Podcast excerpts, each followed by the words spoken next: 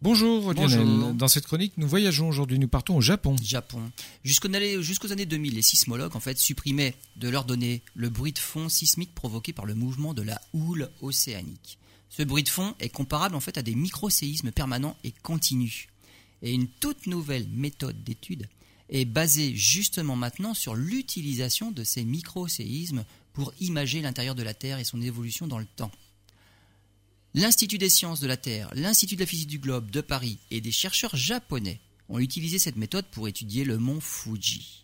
À la suite du séisme géant de Tohoku-oki en 2011, les chercheurs se sont rendus compte que les zones où les perturbations de l'écorce terrestre étaient les plus importantes étaient localisées sous les régions volcaniques et en particulier sous le mont Fuji.